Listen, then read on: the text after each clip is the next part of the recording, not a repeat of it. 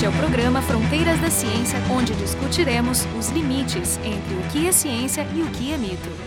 Esta é a segunda parte do programa que trata sobre o uso de teoria de grafos na análise do discurso de pacientes visando o diagnóstico de transtornos psiquiátricos. Os convidados do programa são a psiquiatra Natália Mota, que é doutora em neurociências e atualmente é pós-doutoranda no Departamento de Física da Universidade Federal de Pernambuco e o físico Mauro Copelli, que é professor titular deste departamento na Federal de Pernambuco. Pessoal do programa, o Jorge Kilfel da Biofísica da URGS e eu, Marco de Arte da Física da URGS. Vamos retomar com a pergunta que o Jorge fez no final do último episódio. Eu acho estranho que se a esquizofrenia, no caso a esquizofrenia em particular, que ela é uma desorganização do pensamento, que ela não afete aquilo que eu tentei dizer, chamar de sintaxe, Tá?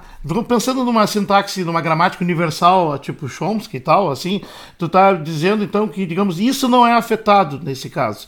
Isso é um pouco surpreendente, mas vamos supor que seja. Por que, que eu perguntei isso? Porque existem estudos de, de, imagem, por exemplo, mostrando as áreas afetadas nos diferentes eh, variações do uso da linguagem. Né? Então se sabe, por exemplo, as áreas onde essa componente da sintática estaria mais ou menos ancorada e as outras áreas fazem o binding né? entre isso e, e o uso, contexto, que é a pragmática, que é, de fato, para mim, a parte mais difícil. E aí eu fico pensando, é uma segunda coisa, eh, se, se, digam se tem essa associação conhecida entre áreas ou não, que, eu acharia surpreendente se não tem, né? E segundo, que esse software de vocês é uma espécie de uh, inteligência artificial capaz de fazer cold reading, leitura fria. Porque a leitura fria é precisamente a, a forma de adivinhar uh, as componentes, indicações e associações uh, pragmáticas e, e interpretacionais do que a pessoa está pensando, inclusive afetivas, a partir de outros sinais, a partir, ou a partir do, da, do, da, do que está na, na fala expressa. Né? Tentar ler o que não está dito explicitamente. É um exagero dizer isso? Eu não, não caso nem com a sintaxe nem com a pragmática. Eu deixo tudo em aberto porque tudo isso a gente ainda tem que ver quanto que realmente tem de, de atributo sintático aqui, quanto que realmente tem de pragmática. Mas a gente, por exemplo, a gente tem uma colaboração com a Silene Rodrigues, que é aqui da PUC do Rio, e eles pegaram os mesmos sujeitos que a gente coletou, os mesmos dados, né, que a gente fez os grafos, e viram que tem um crescimento de pronomes nulos, né, pronomes sem referenciais dentro da, da análise do, dos pacientes com esquizofrenia. Tem também um, um linguista, Wolfram, na, em Barcelona, que tem trabalhos super importantes com questões mais da linguística aplicada mesmo a esses dados. Não é a base do que a gente fez. Não, não fizemos, não foi porque a gente acha que não tem importância, muito pelo contrário. Eu acho que tem um mundo aí para ser descoberto. Mas dependendo de cada contexto que se aplica, por exemplo, no contexto da esquizofrenia, pode ter um, uma associação dentro de determinadas funções linguísticas e a forma como a pessoa fala mas eu não extrapolaria isso para um comportamento típico, por exemplo, de uma criança que está aprendendo a ler, ou para um comportamento de uma pessoa que está iniciando um quadro de demência de Alzheimer, tá entendendo? Os determinantes que vão dar essa, essa associação entre a maneira como a pessoa escolhe narrar a sua história em sequência e os determinantes linguísticos de base, eu acho que vai depender bastante de cada contexto, inclusive do contexto cultural também. Esses estudos ainda estão por vir. É, assim, uma das coisas que eu gostaria muito de fazer parte, e, a gente está agora iniciando também é, dentro de um consórcio internacional com pessoas que estudam esquizofrenia e, e são da Sociedade Internacional de Estudos para Esquizofrenia, o CIRS, está tá iniciando um consórcio que atualmente se chama Discourse, eu acho que é o nome que pegou. Tende a coletar dados de pessoas com essa condição ao redor do mundo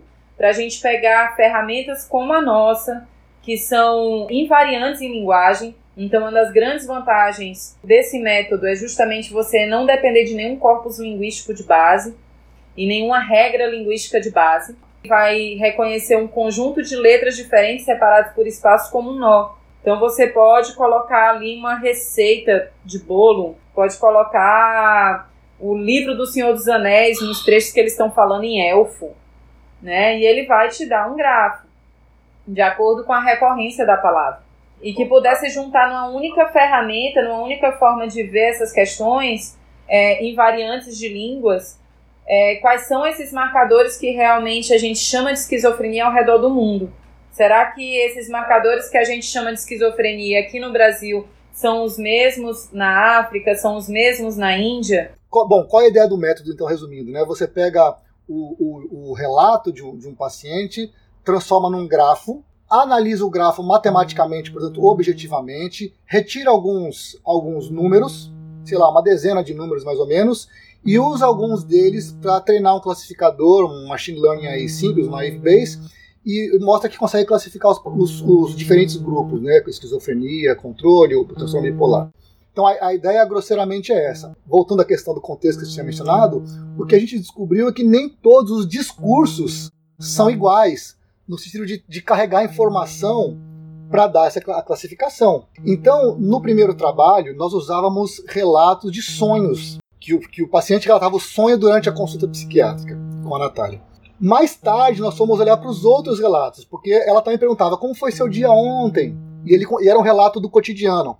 A gente descobriu mais tarde só que, na verdade, os relatos de sonho tinham muito mais informação do que os relatos que não eram de sonho. Então você percebe que aí só o tipo da pergunta que motiva o relato já muda completamente a, a eficácia ou a natureza do método. E aí nós fomos atrás disso. Então tem alguns trabalhos depois na sequência para a gente tentar entender qual é, qual é a questão do sonho. É porque a gente não lembra direito? É porque eles são é, é, afetivamente salientes, em geral você não lembra muito bem dos seus sonhos neutros, né? Você lembra dos ruins, dos bons, né? Porque eles são bizarros, simplesmente. A narrativa é necessariamente estranha, não é compartilhado com o seu interlocutor. Tinha um montão de possibilidades que a gente foi tentando cascavilhar em, em trabalhos seguintes, justamente nessa questão do contexto. Até a gente concluir que a melhor coisa que tem até hoje, que eu saiba, é relato de sonho. A segunda melhor coisa que você pode pedir para um paciente, porque muitos deles não lembram dos sonhos, então isso é um problema metodológico, se você quiser usar na clínica, é mostrar uma figura afetivamente negativa. Uma figura ruim, triste, e pedir para o paciente contar aquela história. Conta a história dessa foto. Aí isso tem um poder classificatório também, tem, aí tem informação ali, um pouquinho pior que o sonho, mas ainda dá. A terceira melhor coisa é uma imagem com valência positiva um gatinho, uma criança abraçando a mãe e tal.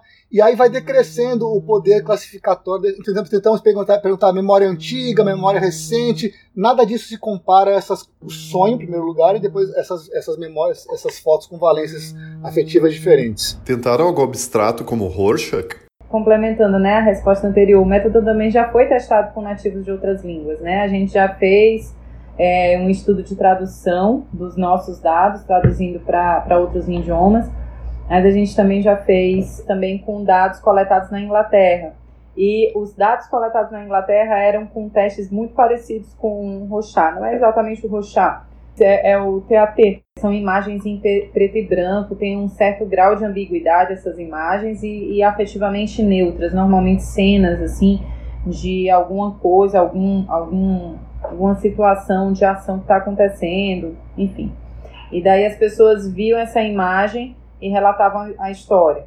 Agora, com coisas totalmente abstratas, né, como Rochat, ainda não. Mas um pequeno detalhe, não é à toa que existem pequenas teorias tradicionais dos sonhos, né, fazendo paralelos dela com os sintomas da, da, esquizofrenia. O sonho como sendo um momento esquizofrênico inato que todos vivam. Só que isso também não está muito claro se foi resolvido, né? É, e, portanto, de, é, é isso ajuda a, contribuir para discutir isso, inclusive, porque não está resolvido essa, essa, essa, esse aspecto. No campo dos sonhos, ainda tem muito, muitos teóricos que acreditam, inclusive, que os sonhos não têm função nenhuma. E, é. são eventos extremamente aleatórios que acontecem no sono REM. E hoje em dia as evidências se acumulam mostrando que cada vez mais como os sonhos têm função, sim. Ano passado a gente mostrou isso com dados coletados durante o primeiro mês de isolamento social. A gente desenvolveu um aplicativo para fazer coleta remota dos dados em 2019. Testou em sujeitos saudáveis antes. Quando entrou a pandemia, que eu ia testar em sujeitos com psicose nos hospitais e nos ambulatórios.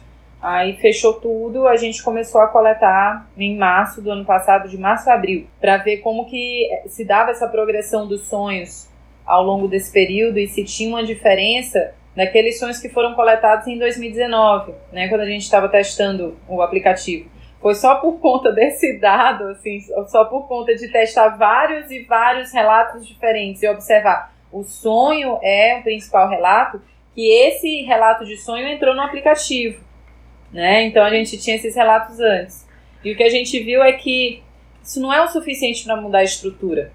A estrutura é uma coisa mais robusta. A estrutura tem mais a ver com cognição. Então, se você não é uma pessoa que está adoecida e você não está perdendo cognição, primeiro mês de isolamento social não, não deixa o teu discurso menos conectado, mas deixa o teu discurso com mais intensidade de palavras relacionadas à tristeza e à raiva, que são outras ferramentas que a gente começou a adotar e deixa o teu discurso também mais próximo de palavras como contaminação e limpeza, mostrando como que esse relato do sonho é rico. Né? Então, muitas vezes a gente pode encontrar em situações como na esquizofrenia uma queda dessa, de, de, dessa estruturação, mas mesmo em sinais precoces de não adoecimento, certo? Não é transtorno de ansiedade, não eram sujeitos com transtorno, eram sujeitos em sofrimento mental, né? com medo, né? E tá lá. Então tem outras ferramentas também que hoje em dia a gente está utilizando e que podem é, abraçar, é, é, abranger de uma maneira mais larga, assim, todo, to, tudo isso que um psiquiatra normalmente faz de colher informação e integrar, para que a gente entenda de uma maneira mais holística mesmo esse comportamento. É, o que eu acho mais legal, tu falou em robustez, e é bem a questão da robustez que, que me, me, encanta. Tu mencionasse antes que a escolaridade não afeta essa resposta também. É, não, isso é muito interessante porque, digamos assim, quer dizer que por mais que o cara elabore culturalmente, aprenda a falar mais difícil, empolado, complexo, ou seja, ele não consegue mascarar aquele componente da linguagem. É como se tivesse encontrado um kernel, um núcleo é, é, linguístico que eu não sei se é sintaxe, se é pragmático, talvez uma coisa híbrida, né? Que é robusto e indiferente a isso. Eu acho que esse é o, talvez o achado, na minha opinião, humilde, né? O mais importante. O aplicativo seria, então, esse instrumento que, que tira um pouco do subjetivo, né, que é um, é um instrumento objetivo, né, de, eu acho que uh, vocês estão trabalhando ter isso como alguma coisa que participaria, né, de, de dar esse diagnóstico. Eu vou dizer uma coisa que, me, que, que eu acho muito interessante, existe, existe uma parte do trabalho que o Mauro mencionou que envolve um classificador, um naive Bayes, né, que a gente podia até eh, chamar isso de aprendizado de máquina, né. Mas o que eu gosto do trabalho de vocês é que ele permite interpretabilidade, que é muito diferente da forma que aprendizado de máquina está sendo usado hoje em dia. E se está deixando para a máquina resolver todos os problemas. E com isso a gente consegue até uh, mais uh, eficiência em classificação, né? O que seria o equivalente aqui seria pegar todo o discurso de cada paciente e alimentar uma máquina né, alimentar uma, uma rede neural dessa, uma uh, rede deep learning, alimentar essa e fazer o treinamento ad nauseum até a gente chegar no nível de, de eficiência que a gente gostaria. Mas qual é o efeito colateral disso? A gente não sabe o que está acontecendo. Isso tem, isso tem, acontecido em várias áreas das redes neurais, a gente já teve vários programas aqui sobre isso. Uh, o aprendizado de máquina está ficando cada vez mais bem sucedido, inclusive em interpretação de linguagem, interpretação, né? No entanto, é uma grande caixa preta, a gente não sabe. E o bom e o interessante de vocês é justamente essa, esse pré-processamento, né? essa, essa tradução da linguagem em grafos e as propriedades de grafo que são que alimentam o, o classificador. Né, o que possibilita vocês entenderem um pouco do que está acontecendo. Eu vejo isso com muita preocupação, Marco, ainda mais porque a gente fala de uma população que é que tem uma neurodiversidade e que, que tem um preconceito, um estigma muito importante na sociedade. Então, você pegar propostas como essa, você tem, assim, toneladas de dados que você pode extrair de um áudio de uma pessoa falando. Dados de acústica, dados de, de pragmática, de sintaxe, dados linguísticos em geral, dados como é, a transformação em grafos, enfim. Você pode extrair centenas de características sobre isso. E você também pode treinar o seu classificador com o preconceito do nosso tempo. E daí você é, treinaria, enfim, inteligência artificial carregando o preconceito. Tem um, um trabalho super importante, assim, é, em relação a isso, a trazer esses contextos culturais.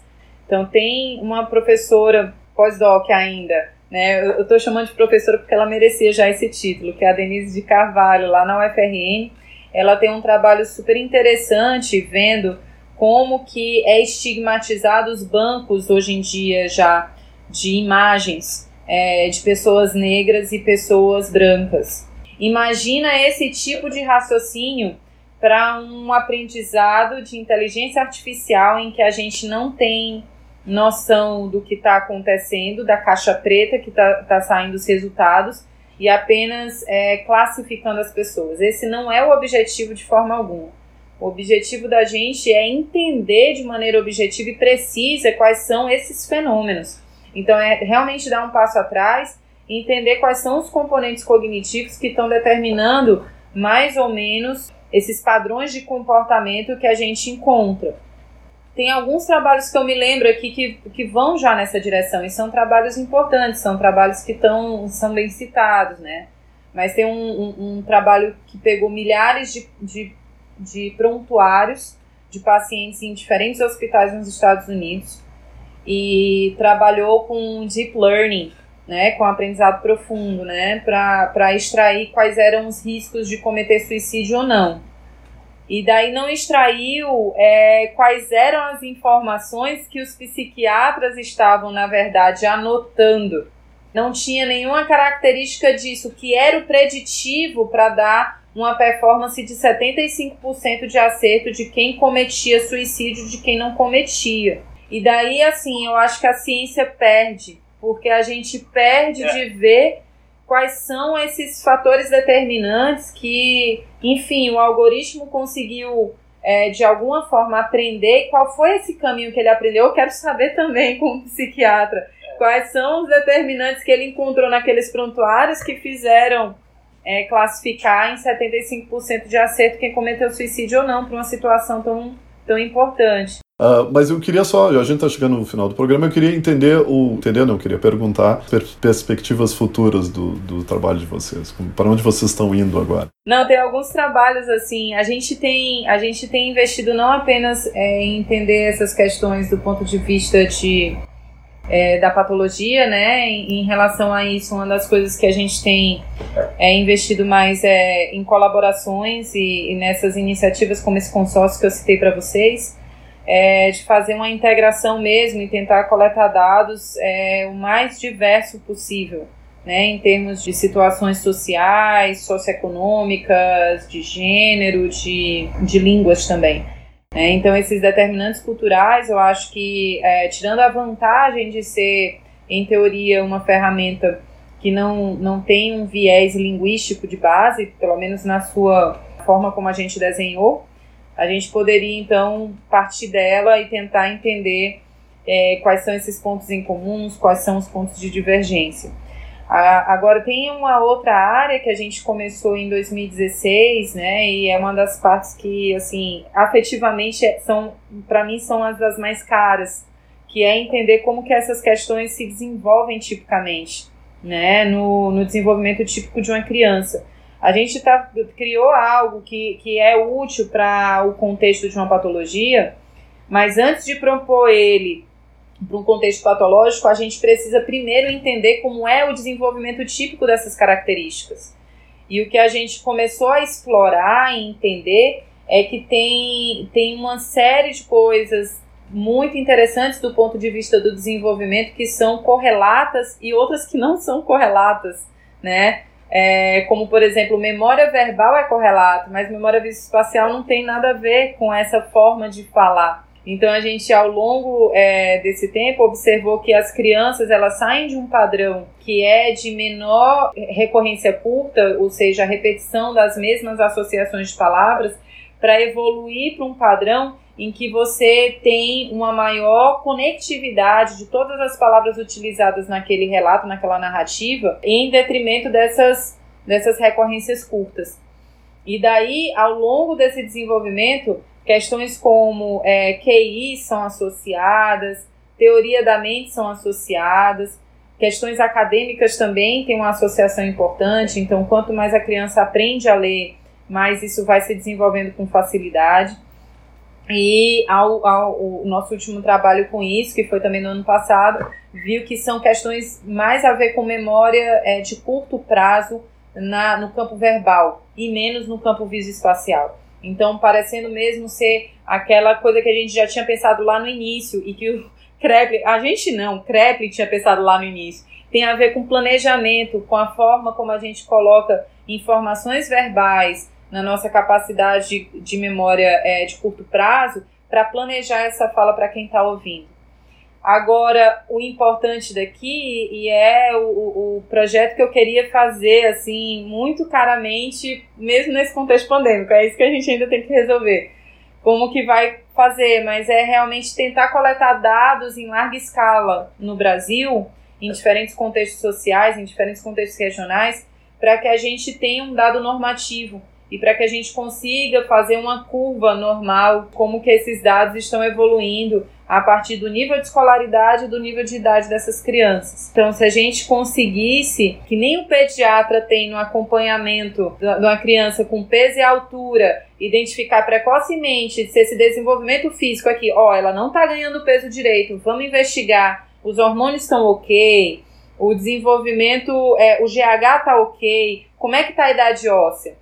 São, são rastreios importantes que sinalizam a tempo suficiente do médico poder ter uma intervenção de prevenção e não de mitigação. Quando a gente está falando de situações gritantes, como a esquizofrenia, como perda de cognição social, você prevenir esse primeiro episódio pode significar é, a diferença entre o sujeito ser produtivo, ter um emprego, ter família estruturada ou não. É possível atrasar ou eventualmente até impedir o onset, né, o, o, o aparecimento do, do, do distúrbio esquizofrênico mais completo? É isso que tu está dizendo? Porque, porque é, se, se, não é uma coisa curável, porque a compreensão da natureza dela ainda não é completa, né? Mas é possível prevenir, porque eu sei que tem casos que surgem de surtos aleatórios. Né? A gente pega principalmente os pacientes nessa fase, mas tem um grande esforço hoje em dia de trabalhar com a fase de pródromos. Essa fase de pródromos é um, um, um momento em que a pessoa tem só sintomas atenuados, sintomas leves e daí ela consegue ainda. É aquele. Aí é a maior, a maior dificuldade para os psiquiatras. Então, mesmo com os instrumentos mais sofisticados que se tem hoje, com as definições mais sofisticadas, a escala SIPS and SOPS, por exemplo, ela só tem uma previsão de, de, de convergência para psicose com assertividade de 30%. Ela só pega 30% daqueles que vão converter para psicose. Porque confunde muito gente com adolescência. Você eh, tá lidando com a adolescência, com várias situações esquisitas. Eu sempre achei isso, que a adolescência é muito parecida com uma psicose. Mas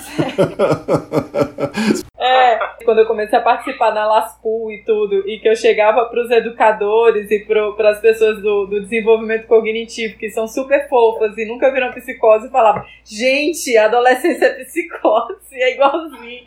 As pessoas ficavam assustadas comigo, assim. Não, não querendo dizer que um adolescente que está se sentindo estranho, que aquilo é psicose de forma alguma, isso é uma brincadeira. Mas é querendo dizer que a gente, quando toma esse distanciamento para olhar para o comportamento humano e ver ele na perspectiva do desenvolvimento, a gente precisa ser é, agnóstico é, do, do que a gente está olhando, do que a gente está é, medindo.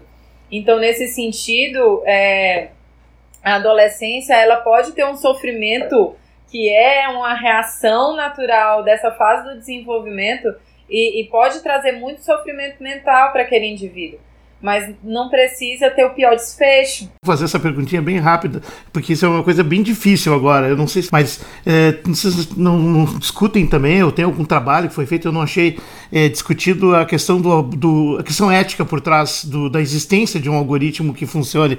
Ou seja, a possibilidade de ser usado, claro, para fazer o pródromo, para previsão e aí tratar precocemente, mas ao mesmo tempo existem os estigmas sociais desse tipo de doença, né? Então aí tu classifica o cara previamente, então tu já estigmatiza e antes dele, inclusive, ser, talvez até nem vá ser, né? Então, o uso eugênico desse tipo de coisa, como é que se poderia prevenir isso? Quer dizer, é um, isso faz parte do nosso trabalho também. Até o que eu, tudo que nós fazemos pode vir a dar algo que tem um uso eugênico, né?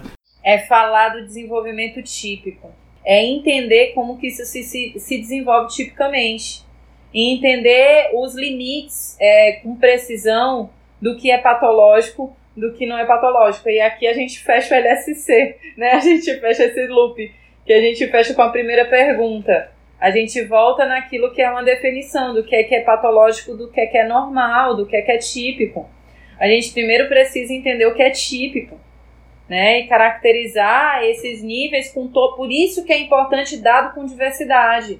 A gente não pode focar na população weird, né, como se chama, é, de países que são ricos e são desenvolvidos e que têm que é como foram as primeiras curvas de normatividade do QI, por exemplo, né, em que você media inteligência baseada em padrões de performance de, de alunos de universitários das melhores universidades do mundo.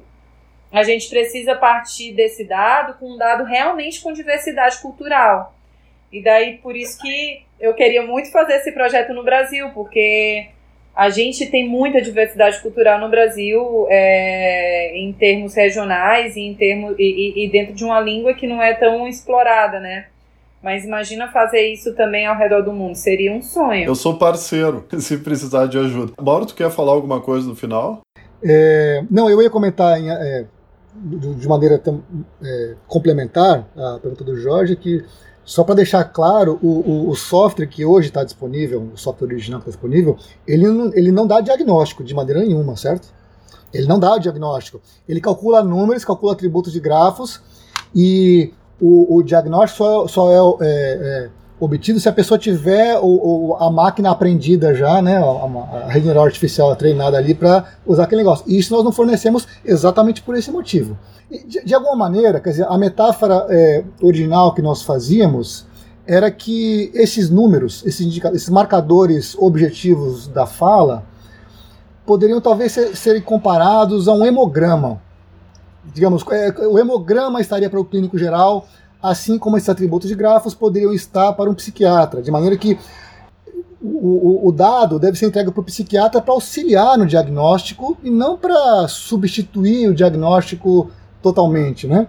Então é, é, importante ter esse cuidado, né? Esse, essa preocupação, ela tá lá atrás desde sempre com a gente, porque o Marco perguntou no começo se um físico poderia ter feito isso, né? E a resposta é não. Jamais, um físico jamais poderia ter feito isso sozinho. A Natália, como psiquiatra, sempre foi a, digamos, a pessoa que tem dividia várias questões assim, olha, tem, tem encruzilhadas metodológicas no, no percurso, né, de qualquer pesquisa a maior parte das vezes, essa encruzilhada era decidida pelo critério clínico que só o psiquiatra pode dar.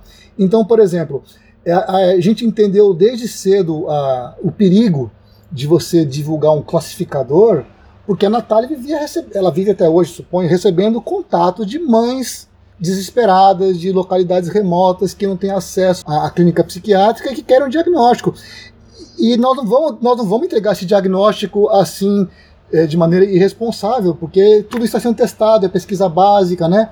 São, o número de pacientes vai crescendo, mas tem, tem a significância estatística.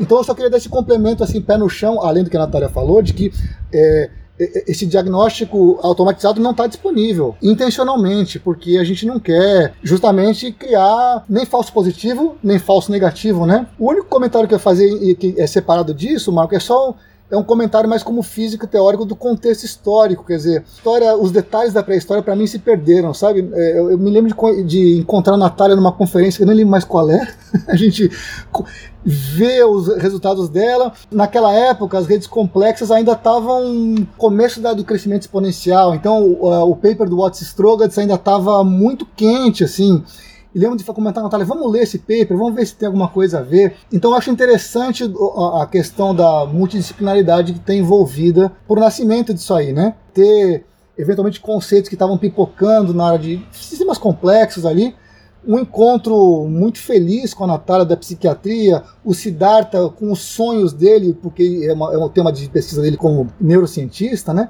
Então tudo isso convergiu de maneira muito, palavra auspiciosa, e, de certa maneira é, é uma mensagem para, para os cientistas em geral, né? Para os jovens cientistas manter os olhos abertos assim para coisas que você não imagina. É, para mim, como físico teórico, era para ser um projeto pequenininho, é, paralelo, secundário, assim, e era, era um saguizinho bonitinho, e se transformou num gorila na sala, é, porque ele cresceu muito, dadas as, dadas as tantos resultados interessantes que saíram. Os convidados de hoje foram a, a Natália Mota, que é, é psiquiatra, doutora em neurociências e atualmente pós-doc na, no Departamento de Física da Universidade Federal de Pernambuco. O, o Mauro Copelli, uh, que é professor titular do Departamento de Física da Universidade Federal do, de Pernambuco. Pessoal do programa, o Jorge Kilfeld, da Biofísica da URGS, e eu, Marco de Arte, da Física da URGS. O programa Fronteiras da Ciência é um projeto do Instituto de Física da URGS.